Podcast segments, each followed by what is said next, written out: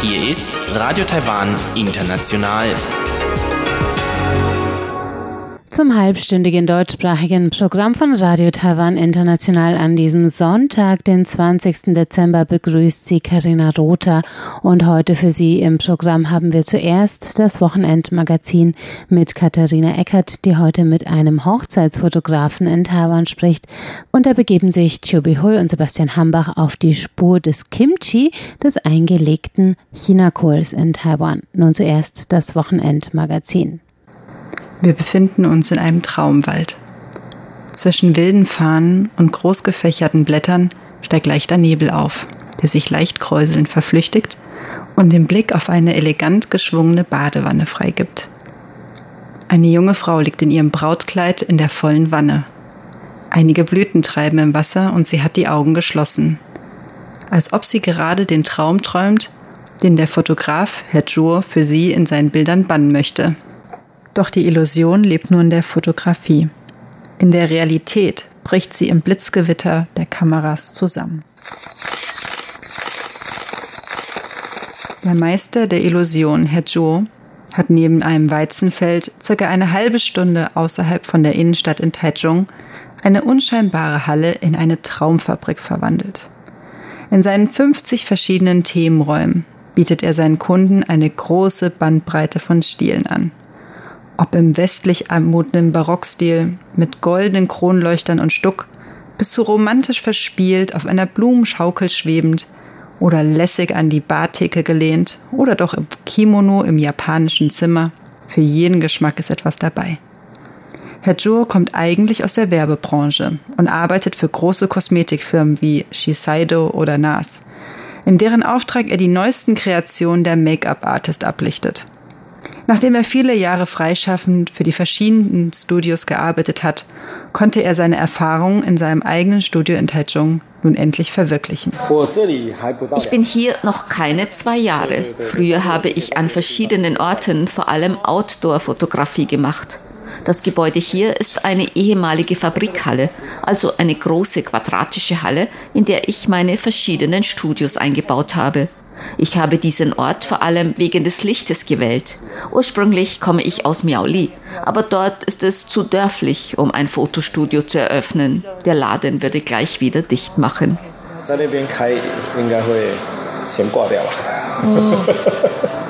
Durch seine langjährige Erfahrung in der Fotobranche kennt Herr Joe den Markt, vor allem den Hochzeitsmarkt, perfekt.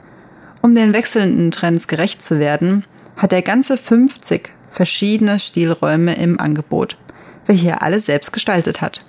Viele seiner Requisiten wie eine Sammlung an alten Banduhren, ein poppiges LED-Barschild im Retro-Look sowie ein altes Klavier hat er alles selbst zusammengesammelt.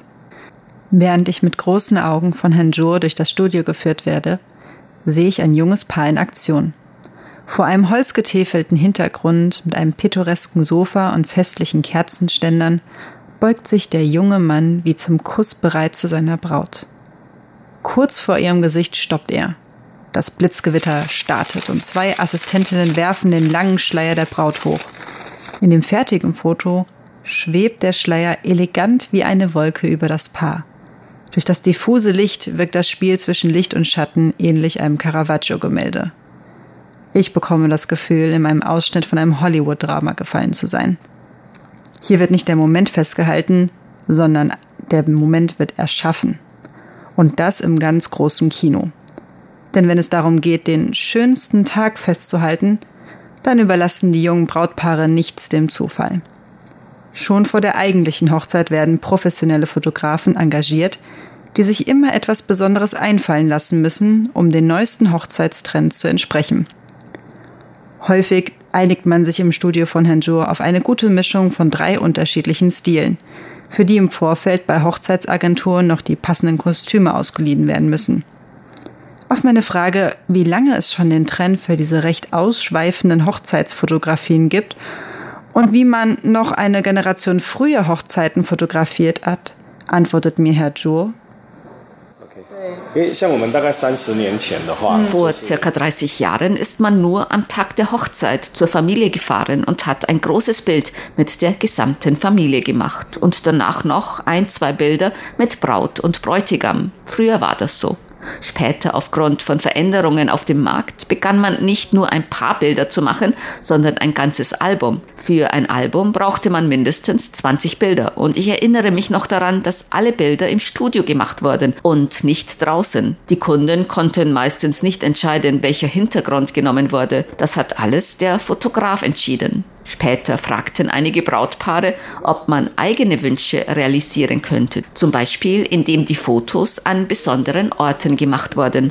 So begann es, dass immer mehr Outdoor fotografiert wurde, an Stränden, in Parks oder vor historischen Gebäuden. Der Trend, was gerade angesagt ist, wechselt sich dabei immer wieder ab. Wenn es gerade populär ist, sich vor historischen Gebäuden zu fotografieren, dann möchten die jungen Paare zwei Jahre später etwas mehr mit Fashion und bunten Farben. Das schwankt immer alle Jahre hin und her. Aber die Outdoor-Fotografie ist nicht einfach. Man ist sehr vom Wetter abhängig. Die Temperatur muss angenehm sein, damit sich die Leute entspannen können. Denn nur so kann man einen natürlichen Gesichtsausdruck festhalten. Auch darf die Sonne nicht zu stark sein, sonst werden die Bilder zu grell und die Farben sehr blass. Aus diesem Grund wurde es praktischer, in schön gestalteten Studios zu fotografieren. Hier in meinem Studio habe ich Klimaanlagen, damit die Leute sich wohlfühlen. Das ist sehr wichtig, denn nur wenn man sich wohlfühlt, können wir ein gutes Foto machen. Zudem haben wir hier große Fenster, welche für ein natürliches Licht sorgen.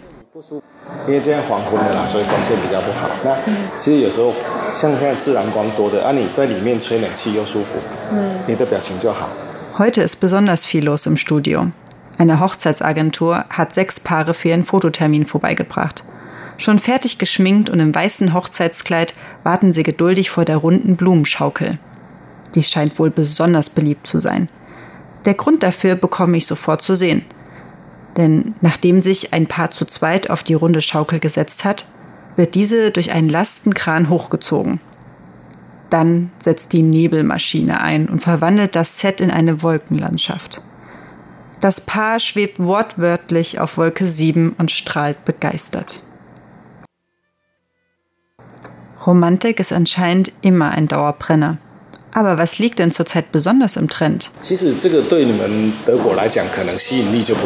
Das ist für euch Deutsche vielleicht nichts Besonderes. Viele mögen den westlichen Stil und fotografieren sich dann vor nachgestellten Kirchen oder vor westlich anmutenden Gebäuden. Das ist so, weil wir das hier nicht haben. Daher ahmen viele den europäischen Stil nach. Herr Zhuo arbeitet mit verschiedenen Hochzeitsagenturen zusammen. Diese stellen ein komplettes Paket mit Kleidung, Essen, Geschenke für Gäste, Location und, und, und, und zusammen. So ein Gesamtpaket, erzählt mir Herr Zhuo, kann schon um die 30.000 Taiwan-Dollar kosten, also circa 870 Euro. Er selbst stellt eigentlich nur das Studio und das Fotoequipment. Kleidung und Make-up übernimmt meistens die Agentur. Eine Stunde bei ihm im Studio würde so um die 1500 Taiwan-Dollar, also umgerechnet um die 43 Euro kosten. Das fertig gedruckte Hochzeitsbuch, das sich die meisten dann wünschen, plus eventuell noch kleine Geschenkefotos für die Gäste, kommt dann preislich noch oben drauf. Doch wer eigentlich wünscht sich die Fotos? Es kommt darauf an, ob das Paar schon alleine wohnt oder noch bei den Eltern. Wenn sie alleine wohnen, dann wollen sie Bilder machen, die ihnen selbst gefallen. Wenn sie aber noch bei den Eltern leben, dann wählen sie eher etwas aus, was ihren Eltern gefallen könnte. Manche älteren Generationen wollen einfach nur ein Halbporträt und dazu einen roten Hintergrund und das Paar soll ganz breit strahlen. Mit diesem Bild kann man dann allen sagen, schaut her, mein Sohn hat eine Braut. Nur von der Hochzeitsfotografie kann Herr Jur sein Unternehmen nicht betreiben. Neben Hochzeitsbildern sind aber auch Familienaufnahmen zu chinesisch Neujahr sehr beliebt. Ob sich da wohl alle Familienmitglieder auf einen eigenen Stil einigen können? Das war's heute bei mir zum Thema Hochzeitsfotografie. Ich bedanke mich fürs Zuhören und auf Wiedersehen.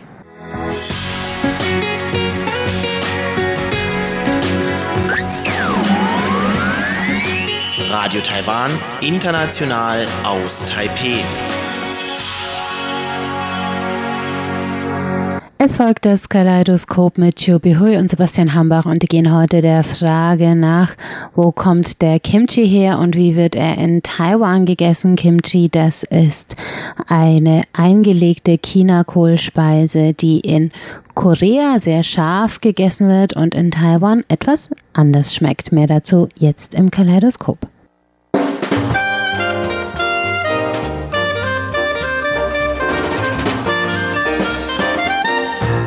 Herzlich willkommen, liebe Hörerinnen und Hörer, zu unserer Sendung Kaleidoskop. Am Mikrofon begrüßen Sie Sebastian Hambach und Chobi Hui. Ja, heute ein kleiner Ausflug in die Welt der asiatischen Küche, obwohl es sich hier bei der Sendung nicht um das Kochstudio handelt.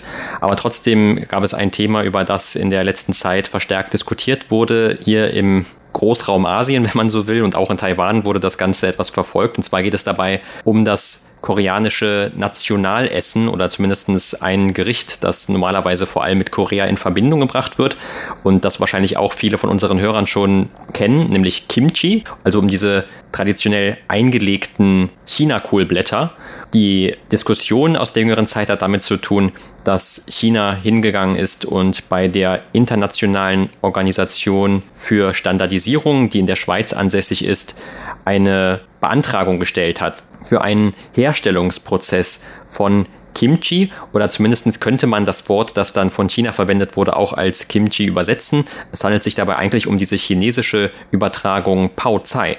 Da China also diesen Schritt unternommen hat und das wohl auch in einem ersten Verfahren schon so anerkannt wurde von dieser Organisation, da haben sich dann einige Koreaner im Anschluss doch etwas verstimmt gezeigt. Denn es ist ja immerhin normalerweise das koreanische Nationalgericht. Es wurde dann die Frage gestellt, zum Beispiel auch in der New York Times konnte man einen Bericht dazu lesen, ob jetzt eben China auch hingeht und quasi Kimchi für sich selbst beansprucht oder so beansprucht, dass es eben doch eigentlich ursprünglich aus China kam. Und das hat, wie gesagt, gerade vor allem in Korea für einige Verstimmung gesorgt. Aber es gibt zum Beispiel auch noch viele andere Arten von diesem Pao Tsai oder von Kimchi. Auch zum Beispiel in Taiwan gibt es eine Art davon. Und so hat man natürlich auch darüber diskutiert, über dieses Essen und hat wahrscheinlich auch in der letzten Zeit wieder mehr davon gegessen. Ja, und die Japaner haben auch ihre eigene Tsukemono, also ähnlich wie Pao Tsai bzw. Kimchi. Und für viele Deutsche oder Westler ist Kimchi vielleicht schon ein Begriff, aber Paozai oder Tsukemono hat man keine Ahnung, worum es geht. Also überhaupt, die Asiaten essen gerne so zum ihrem Essen, also neben Hauptgerichte und dann noch viele Beilage und Kimchi, Paozai oder Tsukemono sind diese Beilage und man isst ja sehr gerne in Asien solche Beilage. Ob jetzt Paozai oder Kimchi ist, das ist ja für eine Taiwanerin wie ich eigentlich völlig egal, welche auf dem Tisch gebracht worden ist, esse ich ja schon mal. Aber ich muss nicht unbedingt jetzt behaupten, dass ich chinesische Paozai oder taiwanische Paozai oder koreanische Kimchi oder japanische Tsukemono essen möchte. Also überhaupt, das ist nur eine Beilage für mich als Taiwanerin. Aber für China und Koreaner, das sind ja natürlich wieder anders. Die zwei Nachbarn hatten eigentlich in der Geschichte schon wegen vieler anderen Sachen Meinungsunterschiede gehabt und heutzutage die haben noch mehr Konkurrenzen und Meinungsunterschiede. Insofern Jetzt wegen Chinas Schritt haben die meisten Koreaner sehr stark darauf reagiert, aufgeregt und behauptete, dass Korea eigentlich das Vaterland von Kimchi bzw. Pao Tsai sein sollte, also nicht China. Und China sollte nicht vor Koreaner diese Anerkennung bekommen, das sei unfair und so weiter. Und die Chinesen möchten jetzt diese Kimchi von Südkoreanern wegrauben, gestohlen hätte und so weiter. Und das ist eine kulturelle, aggressive Akten und so weiter. Also die Koreaner waren sehr unzufrieden und vor kurzem habe ich in einem Fernsehbeitrag gesehen und der Reporter ging auf der Straße so und hatten die Leute gefragt und die meisten waren wirklich sehr unglücklich mit dieser Entwicklung und hatten China scharf kritisiert. Auf jeden Fall, das gibt ja immer Meinungsunterschiede und auch jetzt wegen dieser Pauzeit. Aber man muss wirklich sagen, dass die Koreaner wirklich sehr viel Pauzeit zu sich nehmen. Ich habe viel gelesen oder mitbekommen, dass die Koreaner tatsächlich von Frühmorgen von dem Frühstück bis zum Mittagessen und Abendessen, die müssen wirklich immer Kimchi essen. Also selbst wenn die ins Ausland gehen, dann müssen sie immer Kimchi mitnehmen oder die haben dann zu Hause zwei Kühlschränke, eins für normale Lebensmittel und ein ist besonderes, exakte nur für Kimchi. Man merkt schon, dass Kimchi spielt tatsächlich eine sehr wichtige Rolle in dem Alltagleben der Südkoreaner. Aber auf der anderen Seite, ich muss ehrlich sagen, bei dieser Anerkennung hat es deutlich geschrieben, dass es sich um Pao Cai aus dem chinesischen Provinz Sichuan stammt. Und das hat eigentlich mit Kimchi nichts zu tun. Die Südkoreaner müssen nicht so sehr darauf reagieren. Eigentlich hat auch die ISO in der von ihr jetzt veröffentlichten Definition extra darauf hingewiesen, dass diese Definition nicht für Kimchi gilt. Also damit dann eben eigentlich auch nicht diese koreanische Zubereitungsweise irgendwie in Anspruch nimmt.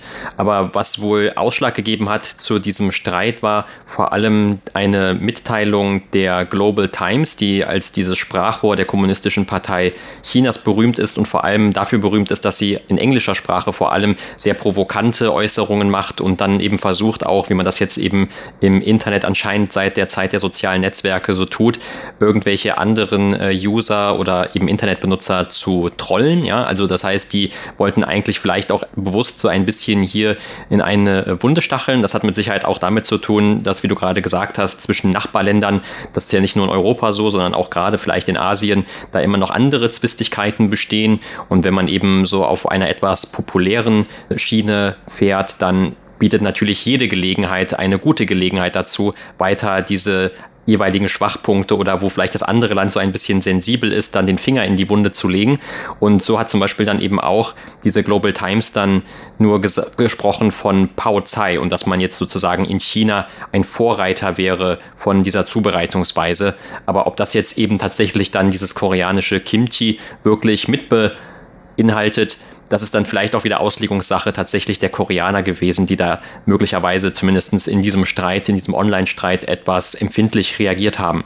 Aber wie gesagt, eigentlich ist das noch nicht mal unbedingt jetzt damit abgedeckt und, und es gab eigentlich sogar schon im Jahr 2013 eine Anerkennung von der UNESCO, die diese gemeinschaftliche Herstellung von Kimchi am 5. Dezember 2013 zur Liste des immateriellen Kulturerbes hinzugefügt hat.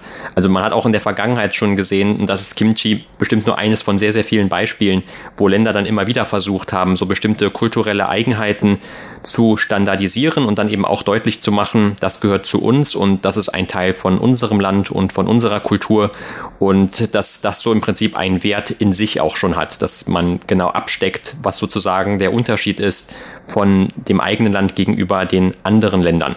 Und was vielleicht aber viel interessanter ist als dieser Streit, das ist, wenn man sich dann anschaut, was sind denn eigentlich diese Unterschiede in diesen einzelnen Zubereitungsweisen. Und ich selbst bin zumindest da auch kein Experte, weil ich nicht ganz so früh wie zum Beispiel Bichoi angefangen hat, dieses äh, Kimchi regelmäßig zu essen. Also am Anfang ist es vielleicht auch wie viele eher starke oder kräftige Speisen etwas gewöhnungsbedürftig. Es ist eben eher etwas, das sehr scharf ist normalerweise, also zumindest wenn man an dieses traditionelle koreanische Kimchi denkt. Aber in Taiwan gibt es eigentlich auch zumindest eine Alternative, die dann überhaupt nicht scharf ist, sondern eher süßlich. Aber es handelt sich eben genauso auch um diese China-Kohlblätter, die dann eben anders eingelegt werden. Du hast ja vorhin von dem China-Kohlblätter gesprochen. Tatsächlich sowohl Kimchi als auch Pao Cai wurden sehr viel aus Chinakohl gemacht und es hat tatsächlich Unterschiede zwischen dem chinesischen Pao Cai und dem koreanischen Kimchi. Ich werde ganz einfach im Allgemeinen sagen, dass koreanische Kimchi eher so fermentierte und vielleicht sogar zweimal fermentierte und sieht eher rötlich aus und sieht sehr scharf aus, aber schmeckt nicht unbedingt wirklich sehr scharf.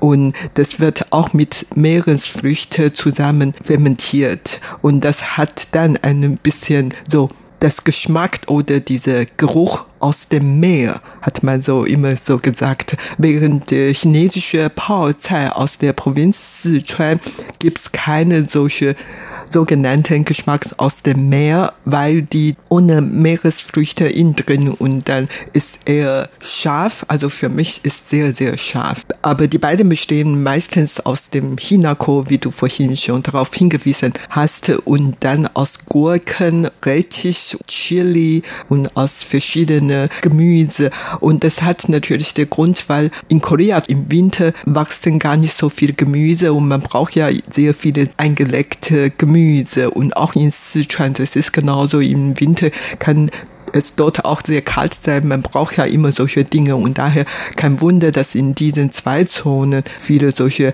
eingelegte Gemüse entwickelt worden sind und es hat unterschiedliche Geschmack. Und wir haben auch vorhin von der japanischen Tsukemono gesprochen und Tsukemono ist für mich nicht Paozai oder Kimchi-Experte, eher süßig und ein bisschen salzig. Und während der taiwanische Paozai eher süßig ist, überhaupt überhaupt gar nicht so salzig, weder salzig noch scharf.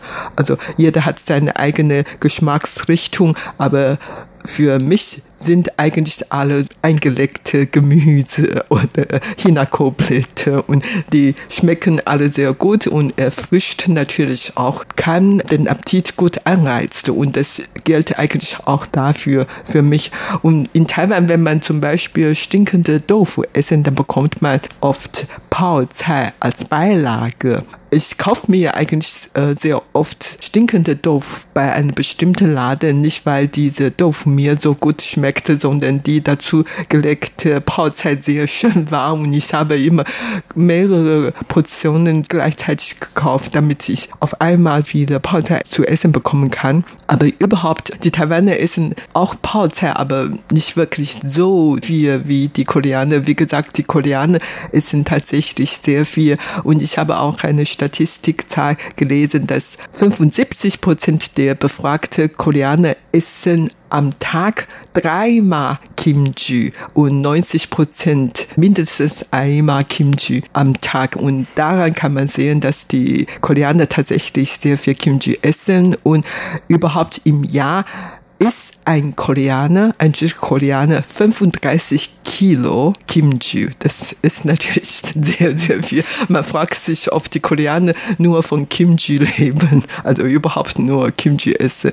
Ja, das ist nur Essgewohnheit. Und in Taiwan, da hat man mehr Auswahl und daher, ich kann mir schlecht vorstellen, dass ein bestimmtes Fleisch oder Gemüse oder Gerichte wirklich so viel gegessen würde. Die Taiwaner essen zum Beispiel sehr gerne Schweinfleisch, aber man wird auch nicht unbedingt äh, bei alle drei Mahlzeiten nur Schweinfleisch isst. Und das ist eigentlich schon nicht sehr vorstellbar. Aber auf der anderen Seite kann man schon merken, dass Kimchi wirklich sehr, sehr, sehr, sehr wichtig für die Südkoreaner ist. Ja, immerhin anscheinend haben auch einige chinesische Internet-User ein paar versöhnlichere Töne anschlagen wollen und haben dann zumindest laut diesem New York Times-Artikel auch in den sozialen Medien dann gesagt, dass ja man auch einfach sagen kann, beide sind sehr lecker. Also sowohl das koreanische Kimchi als auch dieses Sichuan-Kimchi oder dass eben sogar das chinesische Pao Cai vielleicht gar nicht mal so lecker ist wie dieses koreanische. Übrigens aus Deutschland eines, was vielleicht etwas nahe kommt auch, das ist das Sauerkraut. Das gehört so zu dieser gleichen Familie oder internationalen Familie von diesen eingelegten Gemüsen oder eingelegten Speisen und hat natürlich auch wieder jetzt einen ganz anderen Geschmack als äh, Kimchi oder Pao Cai. Also das ist eigentlich, wenn man das nebeneinander stellen würde, man könnte das direkt mit verbundenen Augen sozusagen auf der Zunge nur schon feststellen, dass es sich dabei um sehr unterschiedliche Speisen handelt, also auch wenn man gar nicht genau sieht, wie das aussieht, unterschiedlich. Und ganz interessant ist vielleicht auch noch, dass es in der letzten Zeit einen ähnlichen Streit gab, zumindest einer ähnlichen Art, und zwar zwischen der Ukraine und Russland. Und dabei ging es um die Herkunft von Borscht, also dieser typischen Suppe, die eben auch in der Ukraine anscheinend lange Zeit als eine typische russische Suppe bezeichnet wurde. Und es gab allerdings jetzt Anstrengungen von Seiten der Ukraine, dieses Gericht auch als typisch ukrainisch eben bei der UNESCO in einer Kulturliste sozusagen anzulegen und dann zu zeigen, dass diese Suppe eigentlich auch ein Teil des kulturellen Erbes der Ukraine ist. Und das ist zwar auf der einen Seite ein bisschen unterschiedlich jetzt zu diesem Streit zwischen äh, China und Korea, was ja eher so auf der Internetebene ausgetragen wurde, aber hier wurde das tatsächlich dann auch, hatte das dann noch einige politische Nachspiele, dass man dann auch in Russland eher verärgert war über dieses Vorpreschen der Ukraine. Und auch hier weiß man ja, dass die beiden Länder schon seit einiger Zeit auch militärisch im Konflikt zueinander liegen. Und äh, die russische Botschaft hatte dann in den USA sich auch dazu geäußert und gesagt, dass eigentlich Borscht, also zumindestens eine Speise oder eine Nationalspeise von vielen Ländern sei. Und dazu gehörten eben auch Russland oder äh, Weißrussland und die Ukraine, Polen und andere Länder. Also wie gesagt, es ist also sehr interessant, wie versucht wird, die Küche immer so ein bisschen auch politisch zu deuten. Und in Taiwan gibt es ja auch schon solche Diskussionen, was ist denn überhaupt zum Beispiel die taiwanische Küche? Und man findet auch in vielen westlichen Ländern in Buchhandlungen sicherlich Bücher dazu. Und meistens so in der Einleitung wird dann immer gesagt, dass eigentlich die taiwanische Küche sich aus unterschiedlichen anderen Regionalküchen zusammensetzt. Also man findet sowohl chinesische als auch japanische Einflüsse und dann aus den letzten Jahren natürlich auch viele westliche Einflüsse. Aber ich denke, viele Taiwaner denken vor allem bei taiwanischer Küche an die Meeresfrüchte. Und Taiwan hat ja auch eine der größten Hochseefischereiflotten der Welt. Die sorgen natürlich auch dafür, dass es immer wieder Nachschub gibt an Meeresfrüchten in Taiwan. Ja, also in Taiwan kann man eigentlich nicht nur Kimchi, sondern auch Sichuans Paozai oder japanische Tsukemono kaufen. Aber ich muss ehrlich sagen, all diese eingelegte China-Koblette oder andere Gemüse, die eigentlich schon taiwanische Geschmack angepasst hat. Also das schmeckt eigentlich jetzt bei mir, also keine große Unterschied. Das kann ich deswegen bestätigen, weil ich ein paar Mal in Südkorea gewesen und hatte dort sehr viel Kimchi gegessen. Und als ich früher in Deutschland studierte, habe ich ein Ehepaar aus Südkorea als Nachbar und der hatte mir dann einige Rezepte gegeben, wie man koreanische Kimchi herstellen oder selber machen kann. Da habe ich ja nach diesem Rezept paar Mal koreanische Kimchi gemacht und das hat mir wirklich sehr gut geschmeckt. Nicht weil diese Kimchi von mir selber gemacht wurde, sondern überhaupt, dass es meine Geschmack angepasst worden ist und kein Wunder, dass mir so gut schmeckt. Aber auf jeden Fall, wenn Sie schon mal Korea besucht, dann haben Sie bestimmt auch schon mal koreanische Essen probiert und dann tatsächlich auf dem Tisch werden sehr viele Kimchis gestellt und also mindestens würde ich sagen acht Stücke verschiedene Kimchis und wenn man es will, kann man ja hundert verschiedene Kimchi auf den Tisch gebracht werden.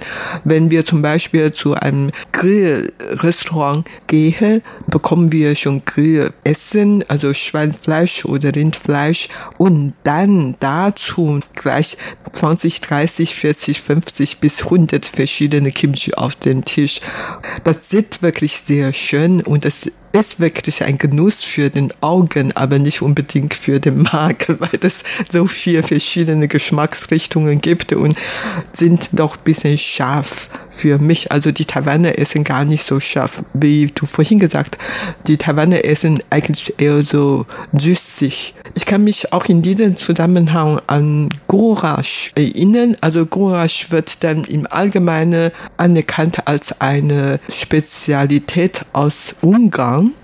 Aber eigentlich in Taiwan gibt es ähnliches Goulash und zwar Niuroumian, Rindfleisch-Nudelsuppe ändern sich eigentlich schon sehr. Und ich möchte eigentlich damit sagen, dass bei der Entwicklungsgeschichte alle verschiedene Volksgruppen sind eigentlich manchmal sehr ähnlich. Sei es Paozai oder Kimchi oder Tsukemono oder Taiwans Paozai, das hat ähnliche Entwicklungsprozess und ist auch zu ähnlichen Produkten gekommen. Und ob jetzt Korea das Vaterland vom Kimchi bzw. Paozai sein sollte oder China, dazu muss man eigentlich gar nicht so streiten. Aber wie gesagt, äh, die beiden Länder haben in der Geschichte schon wegen vieler anderen Themen gestritten. Eigentlich für uns in Taiwan, das ist völlig egal, woher diese Dinge gekommen sind. Überhaupt, wenn die gut passend äh, für uns denn oder uns gut schmeckten, das ist dann Allerwichtigste.